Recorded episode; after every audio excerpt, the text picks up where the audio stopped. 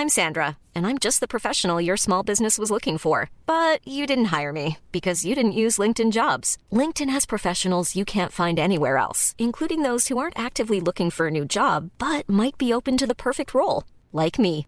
In a given month, over 70% of LinkedIn users don't visit other leading job sites. So if you're not looking on LinkedIn, you'll miss out on great candidates like Sandra. Start hiring professionals like a professional. Post your free job on linkedin.com/people today. On ne sait pas si c'est un corps qui est greffé sur une tête ou une tête sur un corps, mais il n'y a pas de base ou de projet, même expérimental euh, animal, qui permette de justifier une telle recherche. Je sais pas vous, mais moi, cette histoire de grève de tête, ça m'a fasciné. J'ai dû être trop bercé par le Frankenstein de Marie Shelley. Mais vu le nombre d'articles, plus ou moins sérieux, qui y ont été consacrés, j'ai l'impression de ne pas avoir été le seul. On sait que c'est bidon et pourtant on a envie d'y croire. Et dans le même temps, en France, a lieu une annonce beaucoup plus sérieuse et concrète. À l'hôpital Saint-Louis, un grand brûlé a été sauvé par une grève de peau à 95% de son frère jumeau. Sans cela, il serait mort. Avec toutes ces informations, on se croirait dans un épisode de Fringe ou de X-Files.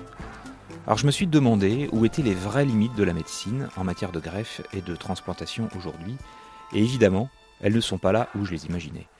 J'ai tenté de défricher tout cela avec le professeur Olivier Bastien, directeur du prélèvement, de la greffe d'organes et des tissus à l'agence de la biomédecine. J'ai commencé par lui demander en quoi cette greffe de peau entre frères jumeaux était une avancée médicale et quelle perspective cela pouvait ouvrir. Alors, c'est une avancée dans ce sens que euh, un brûlé grave à 95% n'a pratiquement aucune chance de survie. Et que donc, euh, euh, l'utilisation des greffes classiques de peau, c'est-à-dire prélevées sur cadavre, c'est une sorte de pansement pendant deux à trois semaines, le temps que d'autres modalités de recouvrement puissent être faisables.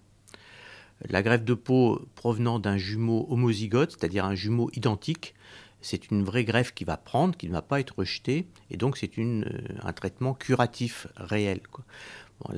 il y a eu quelques cas, évidemment la rareté d'avoir un jumeau homozygote fait que cette possibilité euh, s'offre à très peu de personnes. Par contre, il y avait eu quelques cas, mais jamais euh, sur une surface aussi étendue.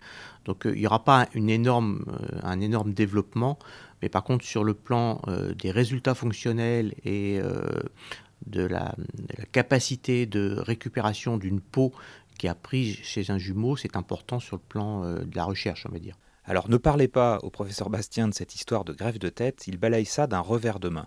Pour lui, il s'agit d'une chimère qui crée des fantasmes dangereux. Alors, c'est probablement pas souhaitable dans le contexte actuel. Qu'il y ait des recherches en termes de neurochirurgie, de récupération neuronale, euh, c'est très bien. Mais euh, au jour d'aujourd'hui, c'est une recherche qui ne repose sur aucune base scientifique. On touche euh, aux limites du raisonnable et de l'éthique, et que justement, notre objectif dans une agence, c'est de maintenir la confiance et de faire en sorte que la greffe soit une thérapeutique la plus large, qui soit une thérapeutique qui soit sûre, dont les résultats soient efficaces et qui soit euh, partagée et, qui maintienne la confiance de la population. C'est vrai, difficile de croire à cette expérience menée par un neurochirurgien italien. Pour l'instant, il aurait surtout greffé une tête morte sur un cadavre. À peu près autant utile que de parvenir à mettre des roues de Boeing sur une Dacia. C'est compliqué, ça en jette, mais ça sert à rien. En réalité, il faudrait surtout parler de greffe de corps mort. Mais les vraies limites de la médecine ne sont pas là. La greffe n'est pas le problème le plus important, c'est celle du rejet. Et l'exemple à suivre en la matière, c'est la femme enceinte. Oui, oui, oui, vous avez bien entendu, la femme enceinte. Écoutez, vous allez comprendre. La principale limite, c'est le rejet. C'est-à-dire que euh, en dehors d'une personne strictement identique, donc un jumeau homozygote ou une personne qui aurait exactement votre identité sur le plan immunologique, c'est-à-dire ce n'est pas les groupes sanguins mais c'est les groupes tissulaires, eh bien il y a toujours un processus de rejet plus ou moins important qui peut apparaître, donc un essai d'un traitement anti-rejet. Ces traitements, ils ont beaucoup progressé, mais à l'avenir, les voies de recherche se centrent sur ce que l'on appelle la tolérance.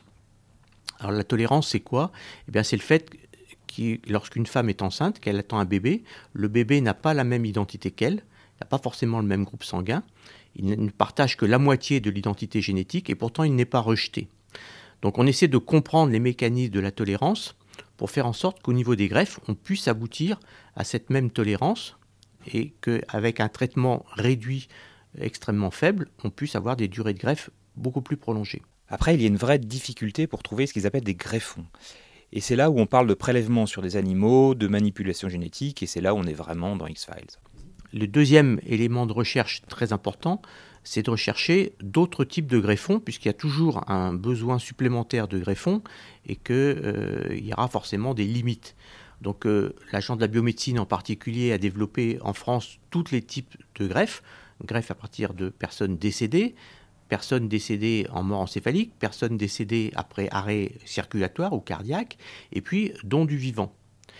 L'autre possibilité qui pourrait s'ouvrir, c'est de prélever des greffons sur des animaux ce qu'on appelle la xénogreffe, animaux qui seraient proches de l'homme euh, pour certains organes et dont le patrimoine génétique aurait été modifié légèrement de façon à les rendre moins immunogènes, c'est-à-dire avec moins de rejet. On va se heurter par contre à des problèmes à la fois éthiques qui sont jusqu'à quel point on peut modifier le patrimoine génétique d'un animal pour le rendre compatible avec une greffe chez l'homme. Voilà, le mot éthique est lâché, car la recherche médicale, même la plus sérieuse, va parfois plus vite que la société. Alors il faut se poser les bonnes questions pour trouver les bonnes limites. Une des limites euh, infranchissables, c'est euh, le, trafic d'organes et euh, le fait de prélever un organe sur quelqu'un contre sa volonté.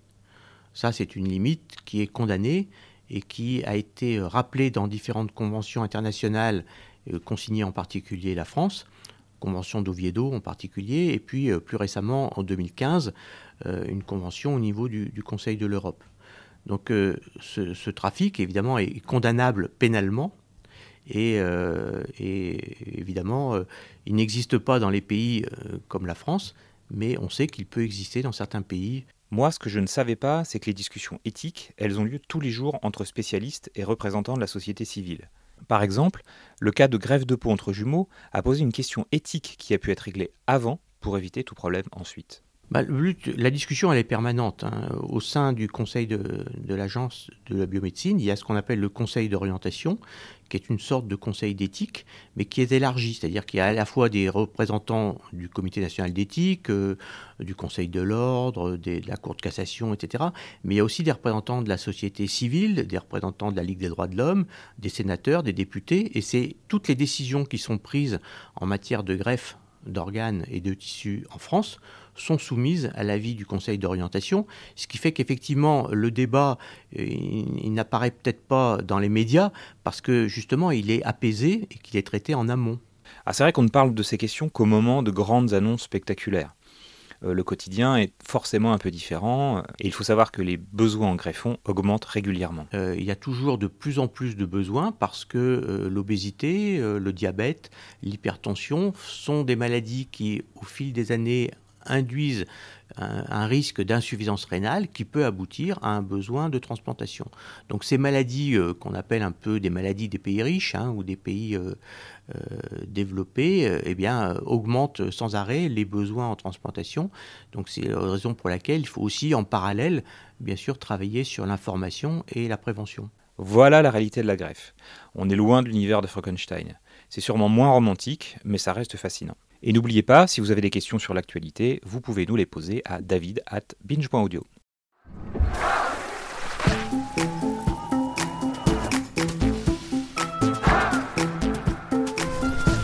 Binge Audio.